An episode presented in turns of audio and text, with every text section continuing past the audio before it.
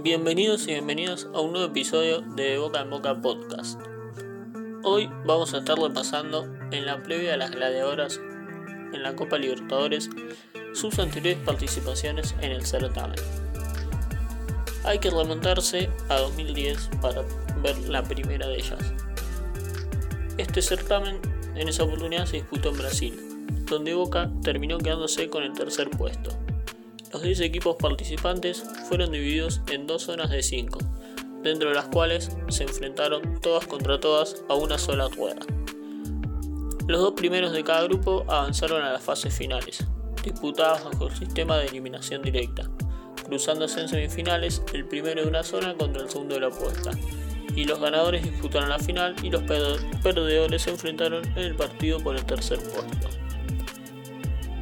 En la edición de 2011 también se disputó en Brasil y se llevó a cabo del 13 al 27 de noviembre con los campeones de las 10 asociaciones nacionales de la Conmebol, más el último campeón, Santos, y el equipo del Sao José, equipo local de la ciudad anfitriona. Pero el Ceneice quedó rápidamente eliminado en la primera fase. En 2012 se disputó del 15 al 25 de noviembre en el estadio de Pernambuco, Brasil. Este torneo se llevó a cabo con los campeones de las 10 asociaciones nacionales de la Conmebol. Los partidos fueron jugados en las ciudades de Recife, Caruaru y Victoria de Santo Antao, en el estadio de Pernambuco. Los equipos se dividieron en tres grupos, de los cuales clasificaron a semifinales los primeros de cada grupo y el mejor segundo. Pero Boca tampoco logró pasar la fase de grupos. En 2013, desde el 27 de octubre al 7 de noviembre, se disputó en Foz de Iguazú.